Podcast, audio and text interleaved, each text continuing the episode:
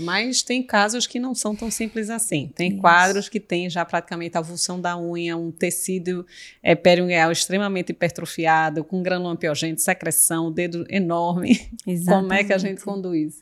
Aí a gente tem que fazer tratamento cirúrgico mesmo, né? E o tratamento cirúrgico, ele, assim, ele é o tratamento padrão ouro para a onicocriptose, porque realmente ele é resolutivo. Demais. É, e eu acho que dá uma qualidade de vida para o paciente. Eu gosto de operar bastante, eu acho que você também, também né? Também porque a gente realmente consegue ser muito resolutivo nesses casos do paciente.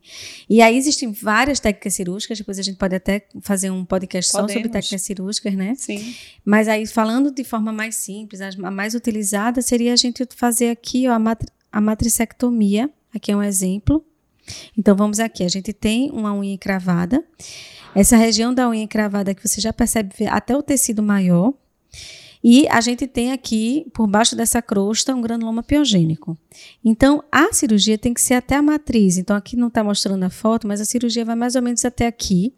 Obviamente, vocês estão vendo esse dedo com um garrote. Antes de a gente fazer o garrote, a gente vai fazer o bloqueio anestésico, não faz antisepsia, limpa bem direitinho, extremidade, né, circulação. Quando você for fazer o bloqueio anestésico, a gente vai mostrar aqui para vocês. Eu vou mostrar no segundo podadacto esquerdo, só para vocês verem. A gente normalmente infiltra aqui nas laterais, Isso. como vocês também têm um podcast com a doutora Virginia e a doutora Cláudia sobre bloqueios. Lembrar que aqui é sem vasoconstrictor. Sem vasoconstrictor.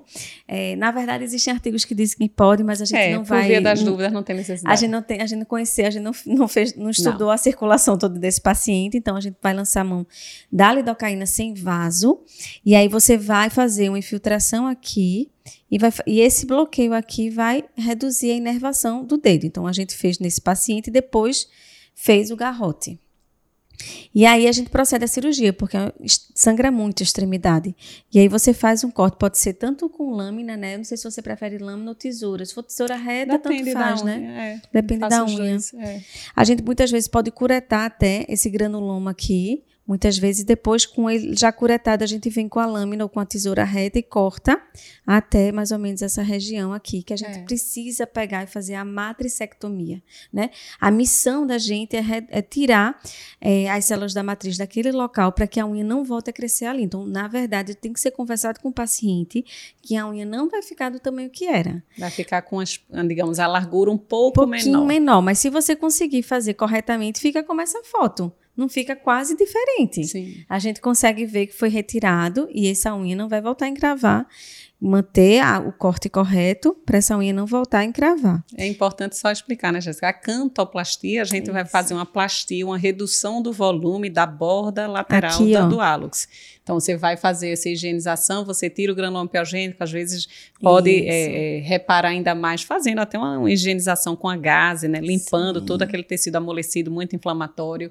Tem alguns pacientes que têm uma hipertrofia tão grande que a gente até faz uma excisão em cunha desse tecido isso, hipertrofiado. Isso. E aí você fez a cantoplastia. Então, isso. Então você está reduzindo o volume da borda lateral.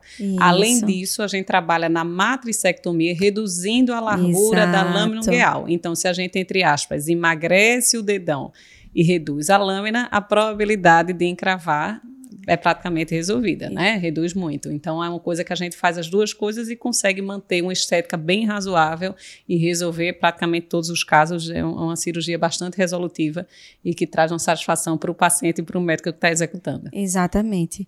Quando a gente tira esse aqui, que a gente vai tentar fazer essa matricectomia, a gente também faz a cantoplastia aqui, a gente precisa muitas vezes usar fenol 88 para a gente poder, como se fosse queimar, é, cauterizar, destruir a matriz dessa área lateral. Pode se lançar a mão de eletro, de eletrocautério também, de cirurgia. Ácido tricloracético, fenol, 90. vai depender da experiência e da técnica que cada um adota, né? Você pode colocar aqui e depois você vai proceder justamente a, essa limpeza de, de remover tecido digitalizado é fundamental, é. porque é um foco de infecção, infecção. e a gente reduz complicação cirúrgica, né? Isso. Então tem que estar tá bem limpinho, limpinho. mesmo para você fazer a sutura. Então você faz a sutura no local da matriz que você tirou e você também pode fazer uma sutura, alguns não fazem. Sim. Depende da técnica cirúrgica, a gente pode discutir em outro podcast, do também do dedo.